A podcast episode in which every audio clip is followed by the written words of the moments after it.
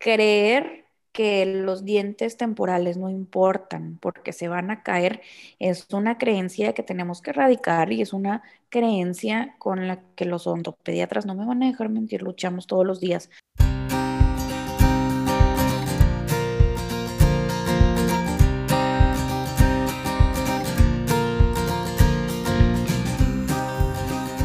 Hola, bienvenidos a su podcast Entre Tomas. Yo soy Abril. Y yo soy Brenda. Y hoy vamos a hablar de un tema súper interesante que nos concierne a todos y todas, desde la edad de la infancia hasta la adultez. Es un hábito que tenemos que practicar para prevenir y que debemos enseñar a nuestros hijos desde que aparecen sus primeros dientes. Hoy vamos a hablar de la salud dental en niños específicamente. Y bueno, ella es, nuestra invitada de hoy es egresada de la UANL como cirujano dentista y de la UNITEC como especialista en odontopediatría. Está enfocada a la odontología del bebé y los primeros mil días de vida. Certificada por el Colegio Mexicano de Odontología Pediátrica, maestra de licenciado y posgrado, mamá de uno y es adicta al chocolate. Y ella es la doctora Paulina López Flores. Bienvenida, Paulina, ¿cómo estás?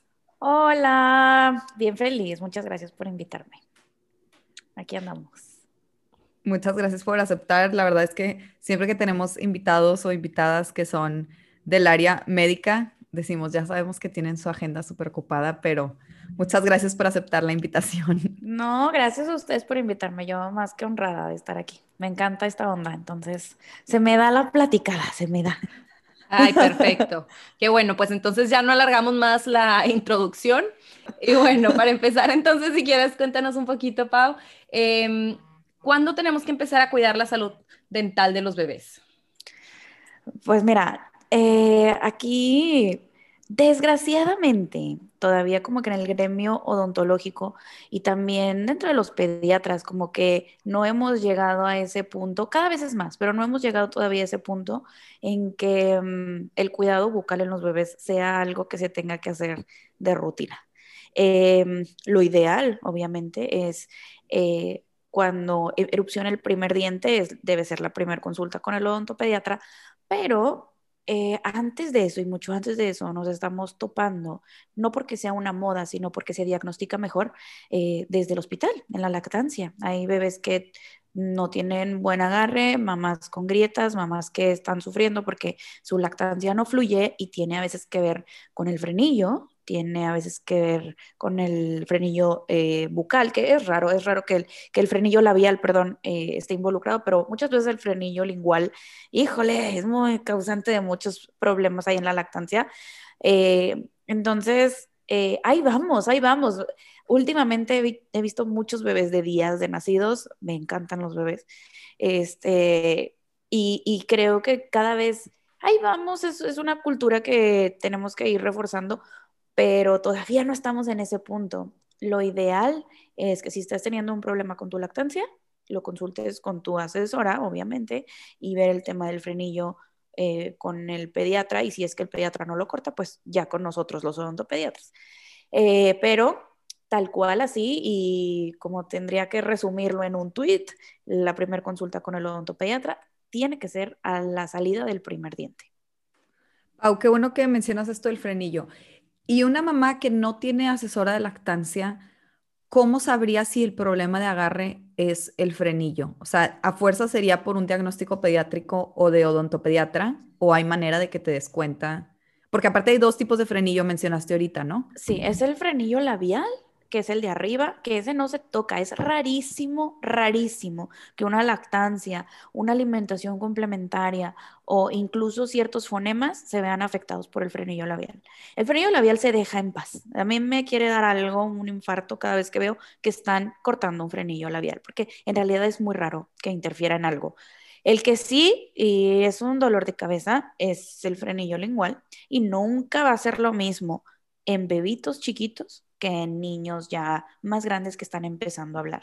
Hace poco hablaba eh, en, mi, en mi Instagram de, porque hay mucha duda en eso, de por qué el frenillo de los bebés yo sí lo corto y por qué los frenillos de los niños más grandes claro que le hablo a mi cirujana, que la amo y la adoro, es maxilofacial y aparte eh, tiene una sub en pediatría, entonces sabe tratar a los papás divino, este, y claro que se los refiero a ella y es bajo sedación, porque no es lo mismo.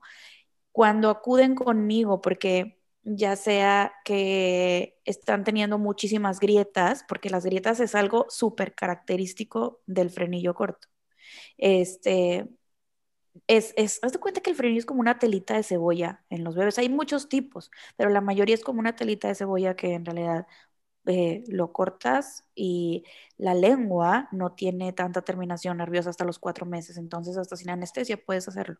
Y los bebés no sangran, aparte el llanto les dura cinco minutos en lo que la mamá se lo vuelve a pegar al pecho y está súper bonito porque es instantáneo, lo que, o sea, la mejoría es instantánea, el agarre en, en ese enganche después del corte eh, es súper bonito porque hasta se chorrean de leche, está muy, muy padre. Y Espérame, te voy a interrumpir un segundo. Sí, claro. Puedes hacerlo tú, Paulina, doctora, no en tu casa. Tú como mamá con tus tijeras no lo ves. Claro, claro. Yo, yo odontopediatra, sí, claro. Yo odontopediatra aquí en el consultorio eh, con mis asistentes y todas las medidas que se necesitan. Sí, por supuesto.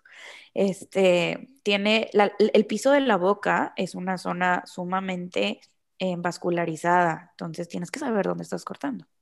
Eh, un pasito en falso y puedes darle una arterita chiquita, un capilar, una venita que no debías darle. Entonces, sí, claro, es con profesional 100%, no, en la, no lo intenten esto en casa, por favor.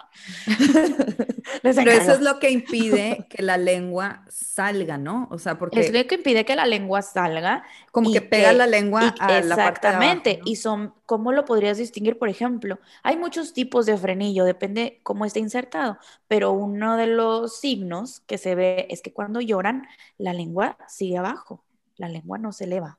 Y cuando se prenden al pecho, eh, se, sueltan de volada como a los tres minutos y siguen con hambre y no están sacando leche. Y a mamá, mamá cae en una mastitis, o sea, muy comúnmente, porque está la estimulación, pero no se está vaciando ese pecho. Entonces, digo, lo ideal siempre es tener una asesora de lactancia, pero si no, Sí, y, si eres una mamá que le gusta estar investigando y leyendo y eh, quiere salvar tu lactancia, eh, ese es uno de los signos, por ejemplo, que podría notar, que la lengua no se eleva cuando el bebé llora. Y aparte es, franco, es franco. Si tú le pones los deditos en la lengua al bebé, se ve muy bien el frenillo. Ok. Pau, y ahorita mencionas esto, o sea, Brenda preguntaba cuándo hay que empezar a cuidarla y decías que cuando empieza, cuando sale el primer diente o brota el primer diente. ¿Y por qué existen mamás, o bueno, yo he escuchado que dicen de que límpiale con una gasita? De que después de que tome leche, la encía realmente puede guardar ahí ese, es Otro, esa es otra discusión que traigo ahorita bastante. Es que las redes sociales, benditas redes sociales, pero eh, creen que tú como profesional de la salud la información que das es una mesa redonda y no. Tú nada más estás dando la información que la ciencia dice y punto. Tú no estás pidiéndole la opinión de la abuelita, perdón, pero así es. Entonces, eh, ahorita traigo ese, como que ese cuestionamiento con muchas mamás, porque sí, la Paulina del 2018, claro que recomendaba la gasita con agua purificada, porque eso era lo que decía lo más actualizado, pero lo precioso de todo esto es que la ciencia se está actualizando todo el tiempo y tú como profesional de la salud, de la salud tienes que adoptar esas conductas en tu consulta. Entonces, la Paulina del 2018 recomendaba la gasita con, con agua purificada. Hoy en día ya se comprobó mediante muchísimos estudios que ni la gasa ni el dedal de silicón te da ningún beneficio anticaries. Ahora, antes del, antes del primer diente, este, hay que limpiar, número uno, la caries es una enfermedad biofilm dependiente. ¿Qué quiere decir eso? El biofilm es esa plaquita de bacterias buenas y malas que está pegada al diente y que si consumimos azúcar, esa plaquita, ese biofilm, se hace ácido y es como comienza todo el proceso de descalcificación del diente. Si no hay diente, no hay biofilm. Si no hay diente, no hay caries. ¿Qué pasa con la alimentación por lactancia materna y la alimentación con fórmula? ¿Hay necesidad de limpiar con gasa? No, ni con una ni con otra. Si es lactancia materna, lo que sucede con esa leche es que se convierte en inmunoglobulinas en boca. No quiero barrer esas inmunoglobulinas, nos caen bien las inmunoglobulinas. Entonces, ahí se quedan. Si es eh, alimentación por fórmula, que aquí no satanizamos, sea fórmula mixta o lactancia materna, este es, el bebé se está alimentando y es lo que importa, tampoco hay necesidad. Aunque la fórmula tenga azúcar y tantos componentes y que ya sabemos, no hay necesidad. ¿Por qué? Porque la saliva y la lengua hacen el trabajo de limpiar. Por eso no hay indicación de limpiar con gasa. Sacan mucho la justificación de, es que hay que estimularlo para que acepte mejor eh, la transición de texturas, la eliminación. No, si quieres estimularlo, puedes usar cepillitos em, de silicón o estos son como masajeadores de silicón. Hay de muchísimos. Sí, los Nubi, o no me acuerdo cómo se llama la marca. Sí, sí, sí, sí. Puedes usarlos y, ok, le va a ayudar hasta con la ansiedad y la comezón que les da la dentición. De eso, a que tú le estés em, proporcionando un beneficio al bebé limpiando con gasa incluso bebés que ya empezaron con la alimentación complementaria y no tienen dientes, no hay necesidad. Si tú como mamá pues le ves la capita blanca y te da como que guacala, pues bueno, pásale la gasa. No pasa nada si se la pasas una vez cada dos días. Eh, lo, que, lo que quiero dejar bien claro es que no es sí o sí limpiar con gasa. Cuando sale el primer diente, sí o sí es limpiar con cepillo y pasta florada. Gasa no, la gasa no limpia. Me decían unos colegas, es que la gasa es menos invasiva y si el bebé este, apenas le están saliendo los dientes y el cepillo lo va a... Bueno, ya verás cada caso individual tú en consulta, porque si tú andas predicando por el mundo que si uses la gasa, ya las conozco, mamás, ya las conozco, van a llegar con el huerco de dos años a decirme, exactamente, a que a ella le dijeron que con gasa. Entonces la indicación es a la salida del primer diente es cepillo de cerdas y pasta florada. La gasa ya quedó en el 2018 y más para allá. Nunca había escuchado eso, wow. Oye, Paulina, ¿y qué son las perlas de Epstein? Epstein. Las perlas de Epstein o nódulos de Bond, que tienden a ser lo mismo, pero se llama, les encanta, ¿verdad? A los científicos andarles poniendo nombres raros cambian de nombre nada más por el lugar que están localizados. ¿ok? Las perlas de Epstein normalmente están en el rafe medio del paladar y los nódulos de Bond están en el reborde alveolar de la encía, o sea, están en el bordecito de la encía. Estos micro, microquistes, porque esos son micro, microquistes, eh, es queratina. pensar que son dientes. Sí, sí, sí, sí, sí, podemos pensar que son dientes. Es meramente queratina, ¿ok? Es tejido que se quedó ahí atrapado y no necesitan ningún tipo de tratamiento, ni masajes, ni reventarlas, ni operarlas, ni nada. Simplemente es queratina que se quedó ahí atrapada y se va a quitar solitito con el tiempo. Mi bebé tuvo, mi bebé tuvo un chorro. Yo con mi segundo tuvo, pero el primero sí nació con un diente y medio de hecho, mi, ah. primera consulta fue contigo, yo creo que ni te acuerdas porque es del 2018. Sí, me acuerdo, porque aquí tenía guardado tu número. Bueno, yo fui porque claro que igual, lactancia súper mal, no sé qué decía, pues me está lastimando horrible, me muerde. Claro que no tenía buen agarre, ¿verdad? Pero grieta, sangre, todo lo que te imaginas, pero él nació con dientes. ¡Ay, no! Para estas mamás como yo, quisiera que nos platiques por qué hay niños que nacen con dientes y si se tienen que quitar o no, o específicamente hay casos en los que sí. ¿Qué, tan seguido lo ves? Cuéntanos un poquito. Me imagino tipo, ¿sabes los abrelatas viejos que tenían así como un piquito nada más? Así era. Así me imagino el diente de que todo picudo, güey, atravesando tu pezón. Ay, no, qué horror. Aparte, cara de bebé y de, abre la boca tipo diente. de Chucky, qué horror. Sí, sí, me acuerdo que estabas traumada. Este, ok, aquí hay como dos vertientes. Uno son los dientes natales, que son con los que nacen los bebés, y los dientes neonatales que aparecen en los primeros 30 días de nacidos. Eh, los dientes, bueno, ambos dientes eh, se tienen que supervalorar, no, no siempre se quitan. Eh, de hecho, hay como que una indicación de que quítalos porque se puede broncoaspirar si se zafa uno. Este, al día de hoy no hay ni un solo reporte de caso de ningún niño broncoaspirado. Entonces, o sea, se le sale, puede que se lo trague, pero... Exacto, exacto. No, hay ningún estudio, ningún reporte de caso de algún niño que se haya broncoaspirado. Eh, y sí se tiene que valorar muchísimo la movilidad y no todos los dientes se quitan. Sí, hay muchos que sí, que ni siquiera tienen forma de dientes, son como dos bolitas ahí agarradas de absolutamente nada, ni siquiera tienen forma de diente, este, y se tienen que retirar. Definitivamente yo los he retirado.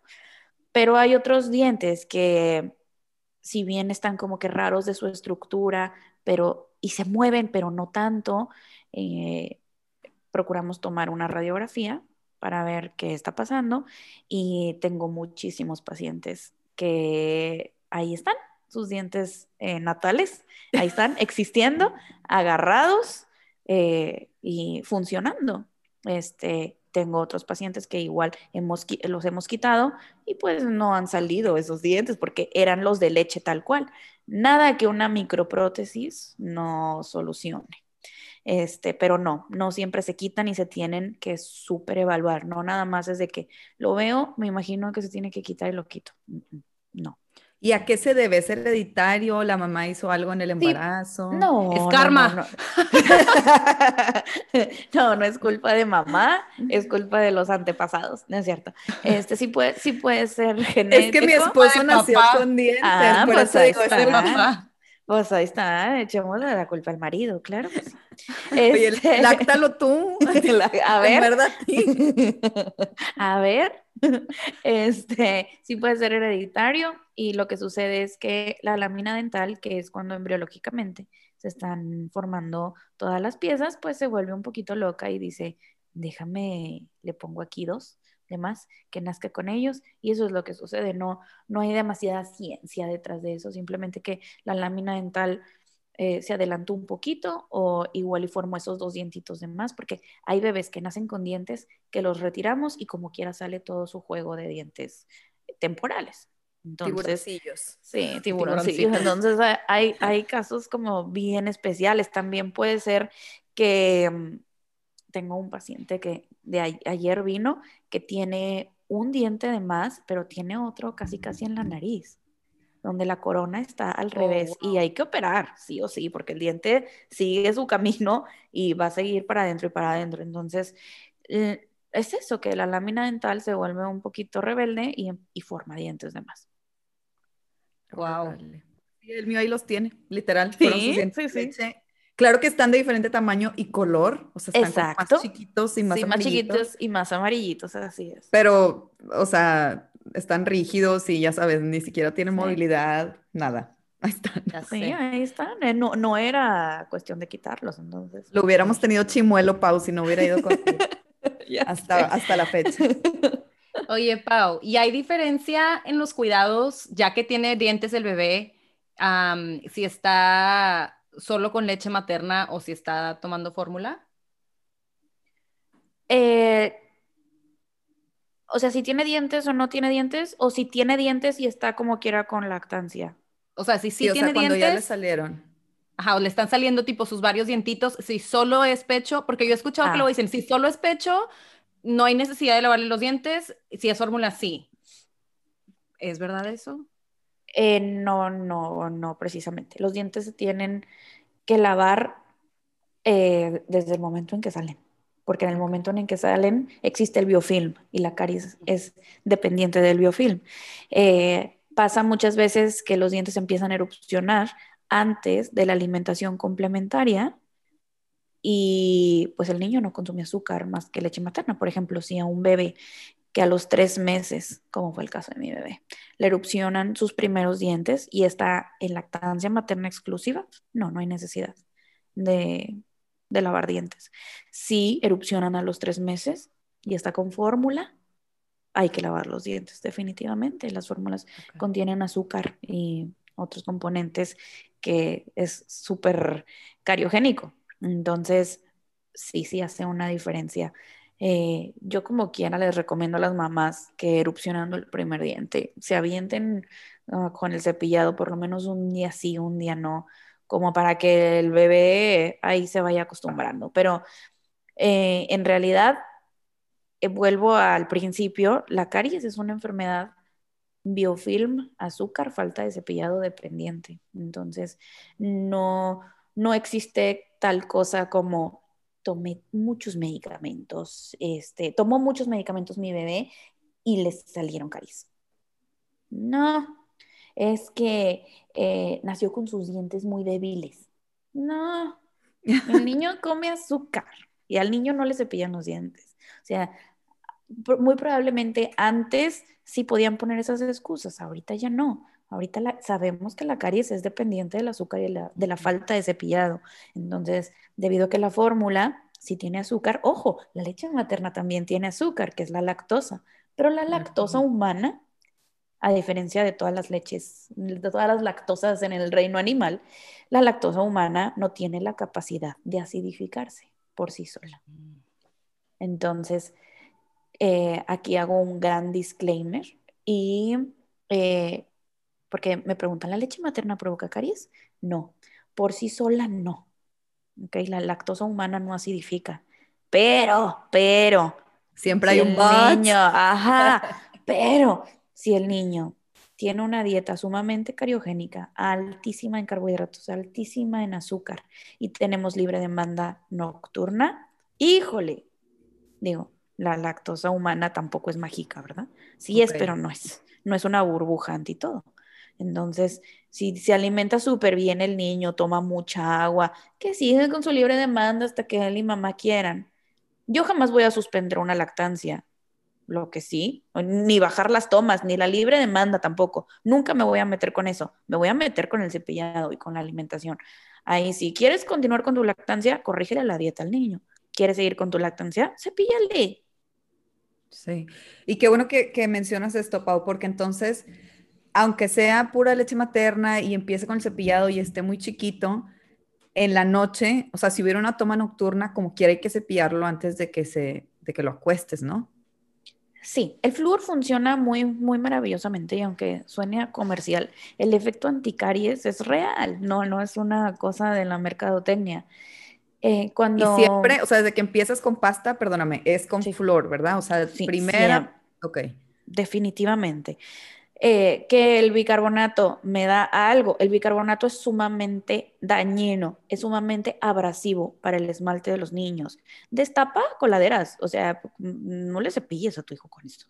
O sea, sí hay muchas pastas, sí todas las pastas tienen bicarbonato, pero de hecho ahorita la Profeco tiene banderita en muchas pastas de niños, no por el flúor, el de flúor están perfectos, por la cantidad de bicarbonato que tienen. Entonces, hasta que no arreglen el retiquetado de esas ciertas pastas, que hoy me duele porque me gustaban mucho, este, hasta que no arreglen eso, no pueden volver al mercado porque eh, no es tanto por el flúor, o sea, hay que también medirnos con otras sustancias. El flúor tiene una capacidad anticaries, ¿ok? Que funciona, por ejemplo, eh, el bebé cena, este, se toma su leche, o, bueno, cena, se lava los dientes y en esa boca se queda el efecto anticaries, ¿ok? Para aguantarme el siguiente ataque ácido. ¿Cuál es el siguiente ataque ácido? El vive o la toma o whatever. Entonces, ese siguiente ataque ácido es para que me lo aguante, no me va a aguantar un buffet de biberones en la noche, pero ese con el que se duerme, porque es una ilusión decirle a la mamá, este, que se duerma con el biberón y lo despiertas para lavarle los dientes. Sí, claro, por, eso era mi duda. Sí, no, cero, cerísimo. No, el, que recomienda eso o no tiene hijos o no sabe cómo funciona el flúor o no, no, no. No, yo me imagino, digo, oye, cena y luego le lavo los dientes y luego le doy la toma, si no sería que la toma ya arrulladito y luego... Ajá, prende la luz, despiértale, mente en la boca, o sea, ya. No, claro que no. No existe, eso no existe. Entonces, la indicación es que si, si se toma un último vive, cepillarlo antes de ese vive. ¿Y hay diferencia de la pasta de adultos y de niños o no? El sabor. Pero realmente podría cepillarlo Realmente con podría una cepillarlo, sí. Hay pa- las pastas de niños, tanto de niños como de adultos, eh, traen de 1000 a 1500 ppm eh, de flúor. Este, la única diferencia es el sabor. Tengo bebitos que desde chiquitos, desde la primer cepillada, le cepillaron con la de adultos y lo aguantan bien. Pero hay otros bebés que no, sí les pica mucho. Tengo niños grandes de 9, 10 años que les pica. Entonces, la única diferencia sí sería el sabor. Y, pero es como ponerle una mini gotita, ¿no? ¿O cuánta pasta Sí, le pones? depende de la edad. Cuando solamente tienen incisivos, es medio grano de arroz crudo. Nada, es una microembarradita de nada. Ajá. Cuando ya empiezan a tener molares, es un grano de arroz crudo y a partir de los tres y medio más o menos, es un chicharito. Ok. ¿Y si Y se es- lo tragan? No importa. Es lo que No te- pasa nada, para eso está dosificada. Todo, todo, todo, todo en exceso es malo. Si yo me tomo tres botes de pasta con flúor en una sentada, es muy probable que tenga que ir al hospital a que me hagan un lavado. Pero si me como cuatro combos de Carl Jr., es probable que termine también en el hospital con un lavado. Entonces, entonces todo está en la cantidad. No pasa absolutamente nada. Un bebé no sabe escupir, va, va a saber escupir muchísimo después y para eso está dosificado, para que lo que se trague sea mínimo. Es totalmente inofensivo, a pesar de todas las corrientes antifluor que hay, que rayan en lo antivacunas y en lo antiterra, en los Sí. terraplanistas, ¿no se cuenta? Eh, eh, es el mismo camino, todo está dosificado. El agua en exceso, si tú te tomas 5 litros diarios, tu riñón eventualmente va a decir, oye, ¿qué onda? Entonces, para eso está dosificado, nada de que mortificarse. Ok, muy bien. Algo más que te quería preguntar, Pau, eh, que es algo que yo sufro personalmente como adulta, pero no sé si existe en los niños, es sobre el bruxismo. ¿Existe el bruxismo en niños? Y si sí, les afecta como en el desarrollo de, de sus dientes, Em, ¿cómo te das cuenta? ¿Cómo, ¿Cómo es el bruxismo en los niños? El bruxismo se considera un trastorno de movimiento relacionado con el sueño y es cuando se rechinan, crujen o aprietan los dientes. Entre los síntomas pueden existir rechinar o apretar los dientes, eh, dolor o sensibilidad dental, inflamación de mandíbula, cuello o rostro, entre otros. Sí, sí existe y es una cuestión que ha ido creciendo eh, ahora con la pandemia, desgraciadamente.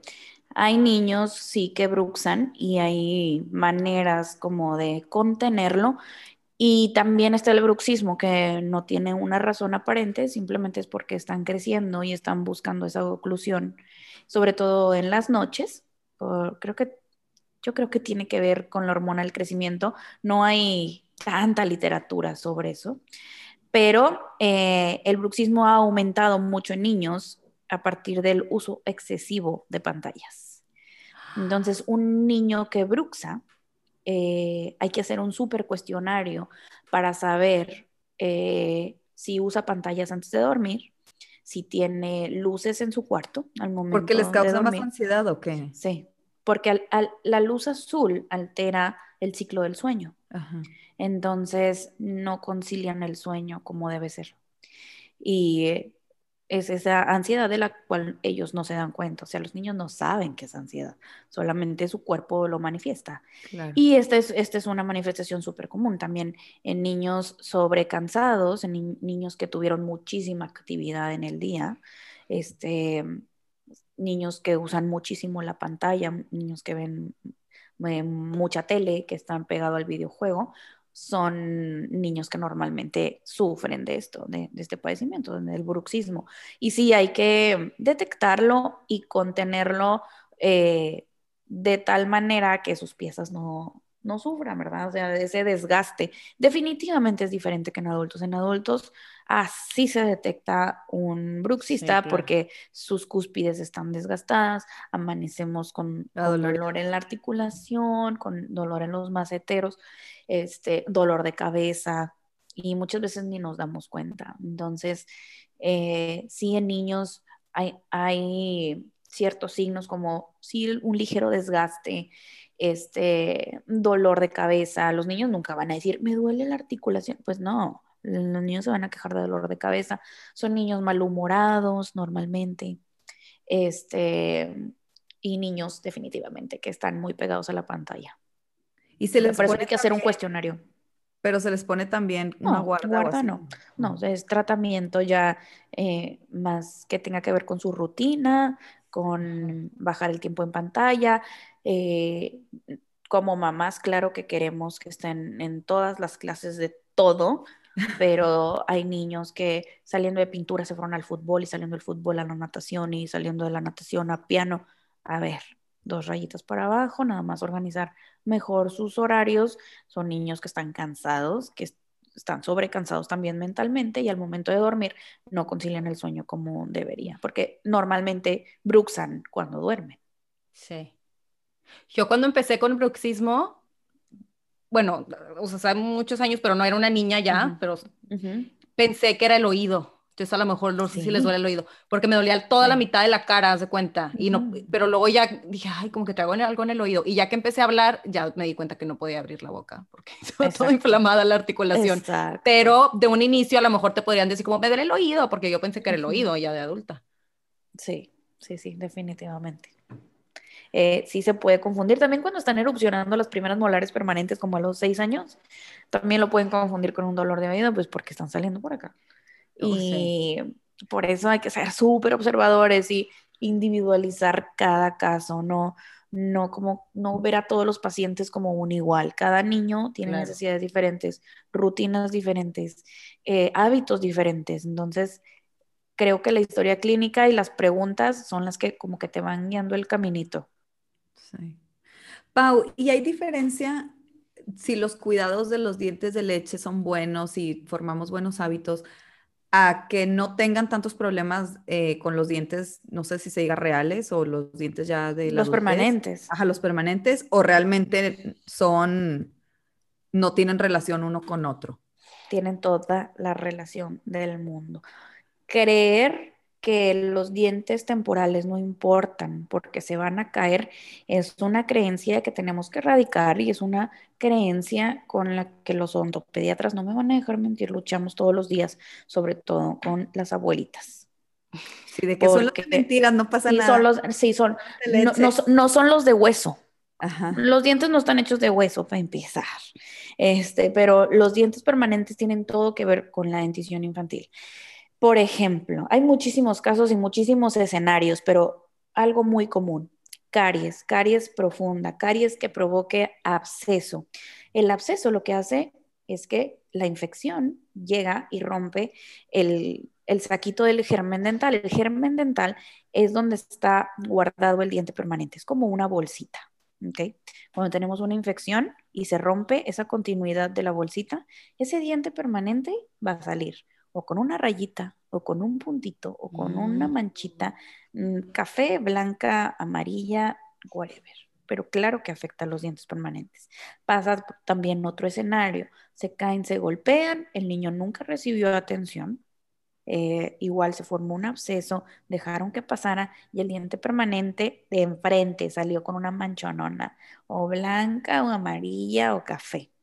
Otro caso, una caries que ya mm, ni siquiera absceso, ya tiene las puras raicitas, jamás se atendió ni el absceso ni nada, el niño nunca se quejó, igual le habrá dolido un día dos, se le pasó con motrino cataflán que tenían ahí en la casa, la pieza se fue destruyendo, perdió ese espacio y los dientes migran. Si los dientes no sienten que pegan el uno con el otro, los dientes migran. Entonces se cierra ese espacio y ¿dónde va a salir el permanente?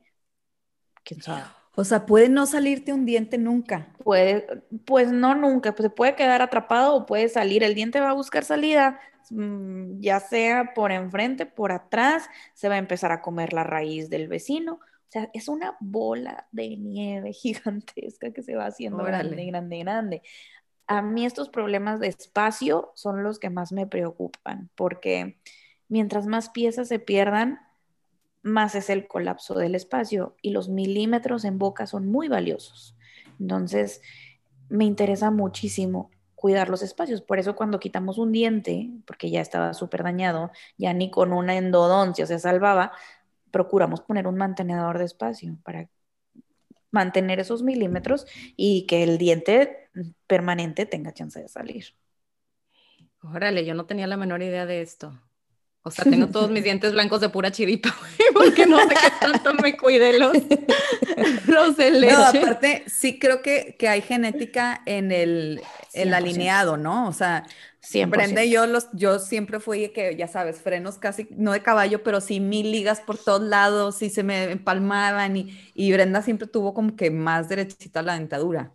Ajá. Pues yo no sé, mis papás tienen los dientes hermosísimos, derechísimos, y yo, no, no, no, no, no, no, yo fui una cosa. No, no entiendo, no, es que no me están entendiendo cómo tenía yo los dientes. O sea, yo veo mis estudios, porque mi, mi odontopediatra me los regaló ya cuando terminamos. Y, ¿cómo? ¿Cómo? ¿Cómo me alimentaba? O sea, era, una, era un colapso del hueso, los dientes unos encima de otros, torcidísimos. Y yo, ¿de dónde? Ya después investigando, leyendo, porque no me quedé, ya que, ya que fui odontopediatra, no me quedé con esa duda y me fui hasta el inicio del problema, que era que yo no respiraba bien. Este, es, es, el no respirar bien te trae muchísimos problemas. Pues tampoco respiraba bien. Sí, yo siempre, ya ventaneando todo aquí, pero yo siempre dormía con la boca abierta, ya sabes, paladar hundido, o sea, todo un show de que, sí, todo un... La respiración tiene mucho que ver y con la alimentación igual, porque no haces transición de texturas bien. Yo era súper picky eater, eh, comía puro danonino, o sea, no mal, mal. Entonces, Oye, hasta la postura, respirar Exacto, exactamente, la, exacto. Mm. Entonces, sí, sí, la, aquí la epigenética tiene muchísimo que ver, que es la alteración de la genética por medio de los hábitos. Entonces, eh, sí, me llegan muchos papás de que es que tiene los dientes así súper chuecos, súper horribles, ¿qué le vas a hacer? Mandarlo, pero así con el otorrino. Es lo primero que hay que hacer sí, yo me gano más con los brackets, pero no es el caso. Aquí tu niño necesita otro tipo de ayuda. Ya que vemos cómo está todo su sistema respiratorio, sus cornetes, su tabique, todo, sus amígdalas, ahora sí, me lo traes y le damos continuidad al problema. Pero sí, sí, tiene que ser como que un multidisciplinaria la cosa. Sí hay algunos papás que se enojan cuando los mando al otorrino. No, claro, me imagino. Pero entonces, más o menos como que para que los papás puedan tener así pointers, ¿qué tipo de factores pueden afectar ese desarrollo de los dientes? Ya dijimos, la respiración, como la mala transición de texturas, el chupón puede afectar, por ejemplo. El chupón afecta un chorro y, híjole, los colegas que me escuchen me van a querer colgar, pero soy súper barco con el chupón. Soy muy barco con el chupón. Este, ¿por qué? Soy fiel creyente de que el cuerpo es muy maravilloso y si tiene la capacidad de llegar a deformar de cierta forma el paladar con el chupón, si se quita cierta edad, también tiene la capacidad de devolverlo a como estaba. Entonces, cuando me llega un papá a los ocho meses y, doctora, no, no, no, no quiere dejar el chupón, relájate, papá, relájate antes de los dos lo quitamos. Y ya, son papás que respiran, son papás que a veces están recibiendo este, un segundo bebé. Hay veces que eh, pobres papás no, han dormido, ajá, no duermen, tienen un problema de sueño con el niño, eh, etcétera, etcétera. Y no quiero agregarles otro estrés. o sea, con que se quite antes de los dos años. Sí, con que se quite antes de los dos años. Y si no se quita antes de los dos años, ya me encargaré yo después pero no me gusta que sea algo por lo que se súper estresen. Siempre y cuando, ¿verdad? No sea un chupón de miel, que son horribles.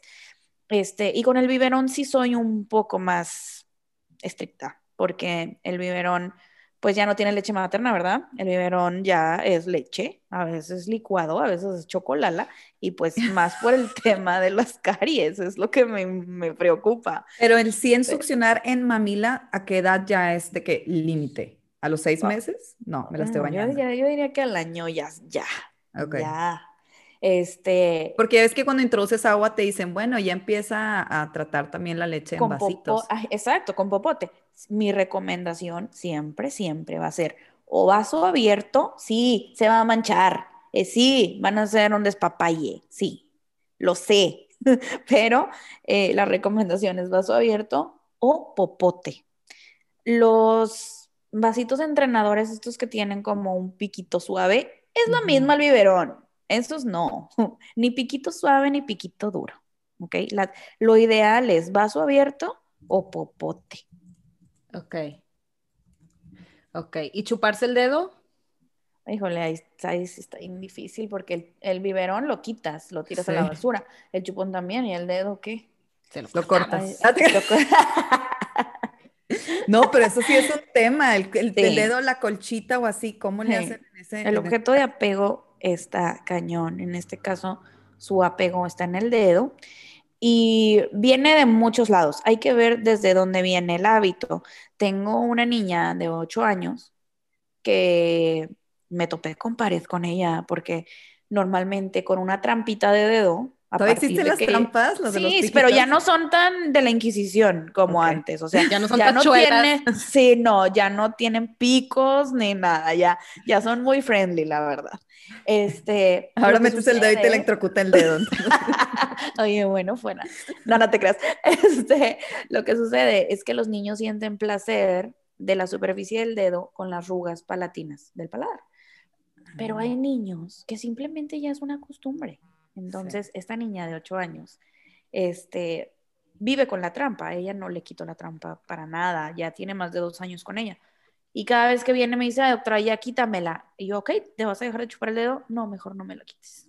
O sea, ella está consciente de que no, no se va a dejar de chupar el dedo. Ella se le arregló la mordida abierta rapidísimo. Ella no tuvimos que poner ningún aparato más que la trampa, porque en el momento en que el dedo deja de hacer esa fuerza en el paladar y los cachetes eh, dejan de hacer esa fuerza a, los lados, que es, que es, lo que provoca el colapso, este, pues todo regresó a su lugar. Era una niña de 8 años. Lo que hace es que se lo sigue chupando muy a su modo, pero ya no provoca, ajá, o sea, ella encontró una forma, pero ya no provoca ningún daño. Ah, y la trampa ahí sigue. O sea, tú pero el, daño mayor, o sea, de, de dedo, tramp, digo, de dedo, chupón o biberón, ¿Es que se abren los dientes o qué es lo es que el colapso maxilar. El, maxilar se hace flaquito. Entonces lo que hace el dedo es que él está apoyado en el paladar y la fuerza de succión de los cachetes hace que el paladar se deforme de esa, de esa manera. Y lo que sucede es que los dientes dejan de morder como debe ser. Imagínense que los dientes es una caja y su tapa. La tapa de arriba siempre está por afuera lo que sucede cuando hay colapso es que la tapa le queda chiquita y empiezan a morder por dentro. Esa es una mordida cruzada. Entonces, ese es el mayor de los problemas, tanto con chupón, con biberón, como con dedo. Pero hay que ver de dónde viene la cuestión del dedo. ¿Sabes qué me ha funcionado? Pero bastantísimo, solo que las mamás tienen que ser súper disciplinadas. Al momento en que se meten el dedo a la boca, Sí, me imagino que sí conocen estos juegue, eh, jueguecitos, ándale, estos juguetitos que son los puppets, los que tienen los circulitos. Las bolitas. Y las bolitas. Bueno, van a donde sea que vayan, compran el que le guste al niño, pero no va a ser un juguete que lo va a tener todo el tiempo. Va a ser un juguete que va a tener mamá y en el momento en que se va a chupar el dedo, se lo dan y le encargan. Bueno, me haces tres líneas por acá, tres líneas por el otro lado y me lo devuelves. Es como un método de distracción, pero es un juguete que mamá siempre tiene con ella, porque los niños se aburren en 3, 2, 1. Entonces es un juguete que ella siempre tiene, que lo usa como distracción, pero al momento en que termina la tarea, mm, mamá lo, lo, lo, lo vuelve a tomar. Entonces, me ha funcionado bastante bien. Se escucha muy, muy simple. Sí requiere mucha disciplina de mamá y de estar detrás del niño, pero ha funcionado bastante bien. Sí, una distracción siempre es, mejor que decirle, no lo hagas, no lo hagas. Exacto, sí, exacto. No, lo, prohibido es lo deseado, definitivamente. Entre más les digas que no, más lo van a hacer. Entonces, siempre la distracción es, es muy buena. Así nos ha librado de dos que tres trampas. Wow, ok.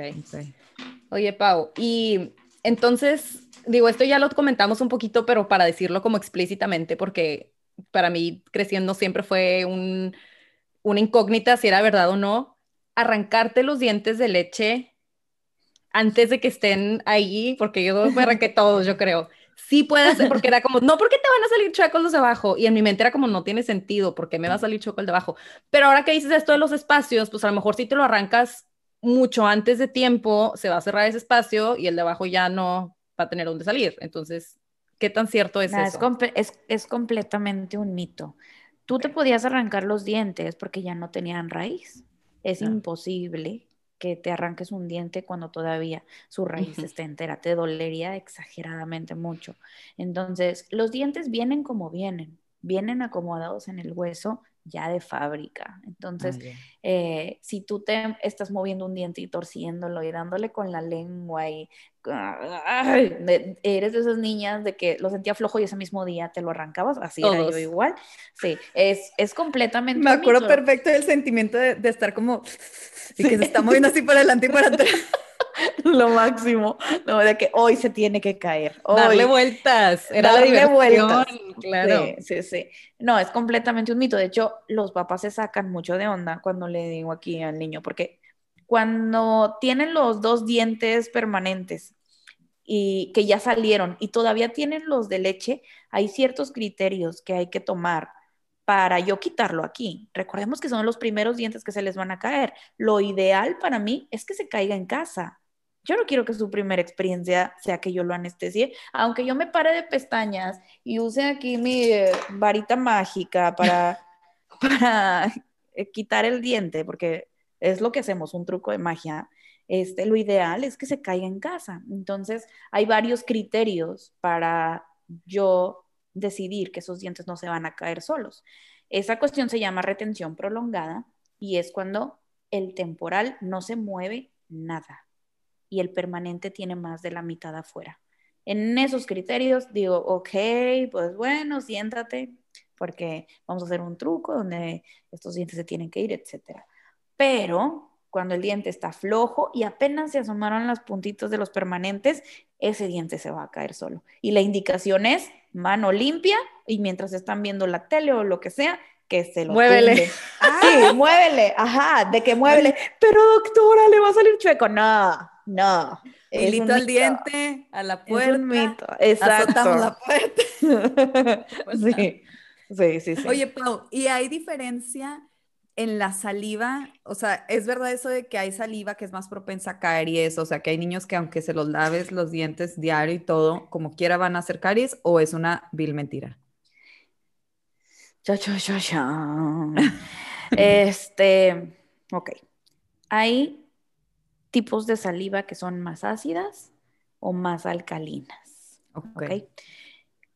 Es- cierto que las salivas alcalinas eh, van a hacer que la boca esté en un ambiente perfecto, ideal para que las bacterias hagan su fiesta y proliferen más la caries. Y eh, una saliva alcalina son personas que hacen muchísimo sarro. Es rarísimo ver a una persona con sarro y caries al mismo tiempo. Esa persona no conoce el cepillo de dientes, pero es, es rarísimo. Y una persona que hace mucho sarro tiende a tener un pH muy alcalino. Esos, esos pacientes con pH alcalino son niños que se pueden comer una bolsita de dulces en una sentada y no lavarse los dientes en dos días y van a estar bien. Si se los lavan al tercero, no va a pasar nada. Pero hay niños que comiendo exactamente lo mismo y saltándose cepillados, bien, se le van a quedar viendo al kinder sorpresa y le va a salir una caries. Entonces, eh, sí hay pHs más favorecedores que otros, pero sin olvidar que hay personas que tienen sus pHs súper ácidos y no tienen una sola caries. ¿Por qué? Porque está relacionado 100% a la dieta y al cepillado. Sí, hay diferentes tipos de saliva, pero si tú sufrieras de un pH muy ácido y fueras propenso a caries, con tu cepillado y tu dieta tienes. O sea, no es, no es, ah, tiene pH ácido, va a tener caries porque le, pH ácido. No, tiene que ver todo con la dieta, solamente que un pH alcalino se puede relajar un poco más. Ok. Ok. Entonces, mientras haya higiene bucal y el niño se lave los dientes dos, tres veces al día, si come dulces o no, pues ya depende de cada mamá. Exacto. Exacto, la indicación es, por ejemplo, si se va, si se va a merendar unos dulces, eh, esperarse unos 15 minutos y siempre les doy a negociar. ¿Te va a dar flojera lavarte los dientes, mi amor? Pues no hay gomitas. Mm. ¿No te va a dar flojera? Claro, mi amor, se puede echar sus gomitas y que ya mamá lidiará al rato con la hiperactividad del azúcar. Pero en cuanto a los dientes, si te los quieres, si te vas a echar un Milky Way, va pues. Te vas a lavar los dientes después. ¿Te va a dar flojera? No, no hay trato. Entonces es, es estira y afloja de la negociación. Por ejemplo, también les doy el tip a las mamás de que el dulce del día, ya así de plano, tu hijo no puede vivir sin azúcar y tú crees que lo vas a traumar porque no le estás dando azúcar. Bueno, pues el truco va a ser que le des el dulce del día de postre. Así aprovecha el cepillado de la comida. Ah, pues sí, no a media tarde que está ahí jugando. Ajá, no a media tarde. No va a querer ir a lavarse los dientes. Exactamente, porque está viendo la tele y se echó sus palomitas con caramelo, cero va a querer ir a lavarse los dientes. Entonces es buscar esos tips eh, que se adapten a tu rutina, o sea, no, no es una receta de cocina para todas las familias, es imposible. Ok. No, súper bien, ok, muy interesante. Una pregunta más, eh, porque ok, creo que ya cubrimos muy bien el tema de las caries un poquito saltando al sarro. ¿A qué edad es importante que empiecen a usar hilo dental y enjuague bucal, por ejemplo? Ok. El hilo dental em, se indica a partir de que dos dientes se juntan. No todos los niños son iguales. No a todos los niños les mando hilo dental. Hay niños que tienen sus dientitos súper juntos y qué bárbaro, cómo guardan alimento entre diente y diente. Obviamente ahí les mando el hilo dental y, por ejemplo, hay, bebitos que tienen sus cuatro dientes inferiores y los cuatro dientes superiores mega pegados. Ahí sí, desde que son bebines, sí les mando el hilo dental. Me encantan los flossers, los que son como estos, estos palitos de plástico que tienen como que ya puesto el hilo dental, para los papás es muy fácil, usarlos y en los niños grandes también se les facilita muchísimo pero es a partir de eso, a partir de que dos superficies dentales se juntan entre sí. Este, digo, ya para esto debiste haber ido con tu odontopediatra a que te indique el hilo dental o no, porque hay niños que tienen sus dientitos súper separados y con el cepillado tienen, pero sí tiene mucho que ver con cada niño. Y el enjuague bucal, híjole, amigas, pues no soy fan. No soy ¿En serio? ¿En serio? Wow. En adultos, sí, en adultos yo lo uso. En adultos, sí, sí somos mucho los, los adultos de que si no pica no limpia o si no se siente fresco no está limpio.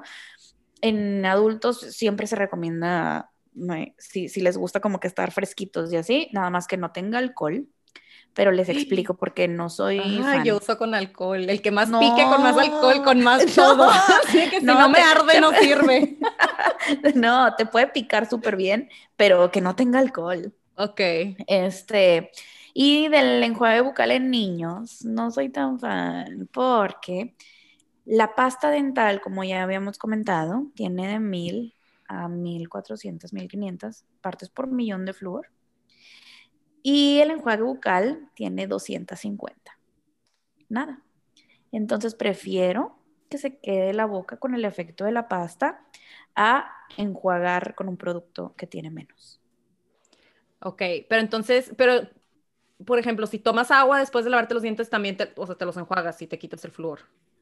Ah, no, no, no, es, es muy diferente. El, enjuague bucal en realidad sí tiene otros componentes detergentes. Ah, ya, eh, que, se lleva todo lo, hace, ajá, que lo, lo, hacen diferente al agua. Okay, ya. Pero entonces, ¿por qué de hecho, la indicación, nosotros ya como adultos, quién sabe de dónde agarramos esas mañas, pero la indicación es escupir y no enjuagarte.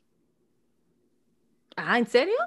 sí, sin agua. Yo también había escuchado eso de que tú te lavas los dientes y luego te echas agua y escupes. No, o sea, deberías escupir y dejar ahí todo, ¿no? Exacto, el cepillo, eso de ponerle pasta y mojarlo, ¿de dónde agarramos eso?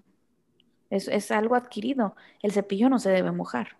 En bebés es lo que recomiendo. Tú le pones el granito de, de, de arroz de pasta y no mojas el cepillo. ¿Por qué? Porque haces más espuma. ¿Te preocupa que se trague más pasta? No hagas más espuma haz que la pasta se quede pegada. Entonces la indicación es escupir y no enjuagarte. Pero los adultos lo hacemos todo mal porque somos maleducados y traemos herencias cargando. Pero a ver, entonces, ¿por qué para los adultos sí recomiendas enjuague bucal. Porque los, porque, porque los adultos somos más de que esté fresco. El adulto tiene más control de su higiene, quiero pensar. O sea, un adulto, un adulto técnicamente se debería cepillar más veces que un niño. Nadie está detrás de nosotros. El enjuague bucal eh, en cada cepillado, la verdad, no lo recomiendo. O sea, de la mañana si te quieres sentir súper fresh y ok, o estás en el trabajo y no llevaste tu cepillo, eh, una, un buche de, de, enjuague bucal, pues ok. Pero en niños, fíjate que había, había un enjuague que me gustaba muchísimo y lo descontinuaron, que pintaba los dientes en donde estaba más sucio, pero lo mm. descontinuaron. Ese de vez en cuando sí lo recomendaba, pero así tal cual que un niño necesite el enjuague bucal o que lo recomiende, no. Como motivación, sí. O sea, si el niño se emociona y ve el enjuague bucal y, eso va a ayudar a su rutina de cepillado, dale, dale. Pero así que como que yo lo recomiende de que cepillo, pasta y enjuague, no. No. Es más por el lado de la motivación del niño. Así como el cepillo eléctrico. El cepillo eléctrico, hasta el día de hoy, no hay evidencia de que sea mejor el manual que el eléctrico. Con que lo usen, con que lo usen. Sí. Ay, ya sé, pero bueno, como quiera lo importante es que nosotros de chiquitos estemos atrás de ellos para que les hagamos el hábito, ¿no? Exacto. Ay, Pau, ya tenemos que cerrar.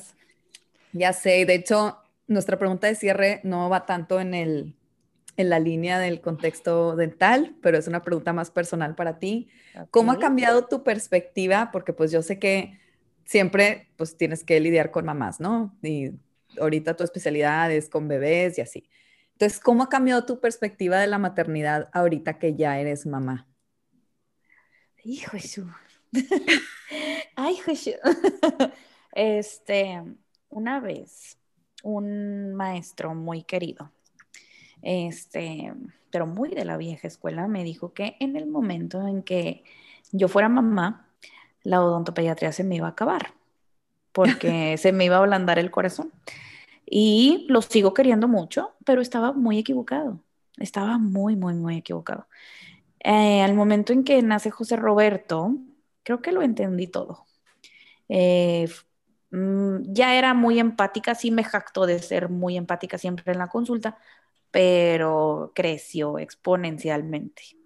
Y puedo entender que no quieran ver al niño llorar, que, les duele muchísimo ver al niño llorar, este, que se puedan sentir culpables porque la culpabilidad y la maternidad van de la mano y tendemos a sentirnos culpables todo el tiempo por X o Y cosa. Entonces puedo entender también esa parte de, pero ¿por qué tiene caries? O sea, lo descuidé, fue mi culpa que, le di, o sea, por esos cinco minutos de paz que quería y le solté el, bote de gomitas, o sea, todos esos pensamientos puedo entenderlos y creo que me volví más empática, creo que con el tema de la lactancia, como me fue súper mal y batallé muchísimo, lo logré, pero batallé muchísimo, este, puedo entender esas mamás que llegan súper preocupadas de que el bebé tiene caries y en otro lugar le dijeron que suspendiera la lactancia y a mí me quiere dar algo. Entonces, eh, todas esas cuestiones de culpabilidad y de preocupación y todo eso que trae la maternidad cargando junto con mil cosas buenas también. Igual estoy hablando de lo no tan bueno, pero todas esas cosas puedo entenderlas muchísimo mejor, muchísimo mejor. Y también otras cuestiones como mm, es que no se deja cepillar. Mi hijo tiene unos defectos en el esmalte con los que nació, por lo tanto no puede comer azúcar porque mm, él es de los niños que si se le queda viendo a la concha con chocolate le va a salir caries. Yo sé, y, es un cocodrilo que no se deja ni cambiar el pañal ni lavar los dientes. Entonces, híjole, a mí no me vas a venir a decir que batallas, tú eres la adulta, el niño no carga con cartera, el niño no hace la despensa. Entonces también esa parte me la agudizó más porque yo también soy mamá, yo también batallo, yo también, por ejemplo, con mis citas, este, yo también tengo lugares a los cuales ir, me, he vuelto más puntual porque me más consciente del tiempo de los demás. Y eh, creo que ambas partes, sí, ahí voy, ¿eh? ahí voy. O sea, no soy ni la odontopediatra perfecta, ni la mamá perfecta, ni la persona perfecta, pero eh, pues siempre procurar estar con eso en mente y con el camino a, a siempre ver por el niño, siempre ver por el niño. O sea, sí, los papás y todo, pero aquí tenemos a un niño, me gusta mucho esta frase de frágil contiene sueños, que los niños deberían de venir con esa etiqueta de frágil contiene sueños. Entonces, eh, sí, la verdad, gozo muchísimo mi trabajo, gozo muchísimo a las familias y la maternidad yo creo que me cambió, la visión de todo, de todo, para bien, definitivamente, para bien. Tanto en las cosas en las que era súper estricta y no era nada flexible, como en las cosas en las que era bien barco y me tuve que poner flexible. Este, y ya.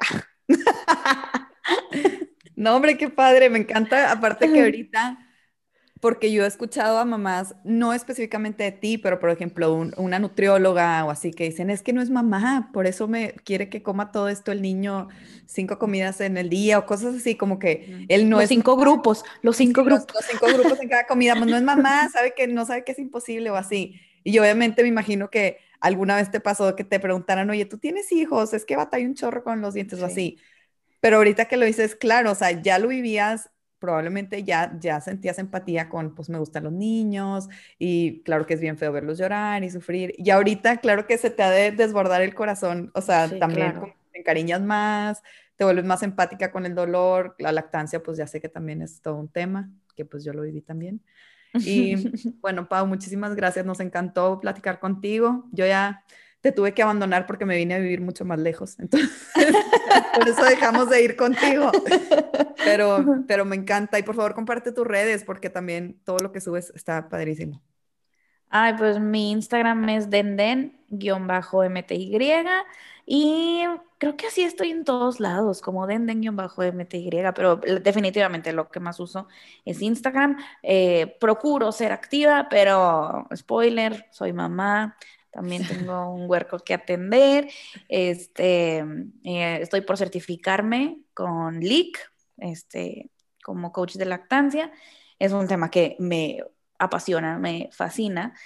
Y sí, no soy tan activa, pero ahí me pueden ver haciendo este uso de las redes para educar y también como recreativo también no vivo de eso, me gusta divertirme. así como me escuchan, así soy en consulta igual. Si quieren una doctora formal, no soy yo. Ay, qué padrísimo, Pau. Yo aprendí demasiado también de mis propios dientes, así que mis propios dientes. Pues es que, claro que piensas, oye, chance, todos los problemas que tengo ahorita son desde niña. Claro. ¿Sabes? Ya sé. No, pero. Definitivo. Pero muchísimas gracias, Pau. Y bueno, pues a nosotras no se les olvide seguirnos en el que tomas podcast y nos vemos el siguiente viernes. Bye. Bye.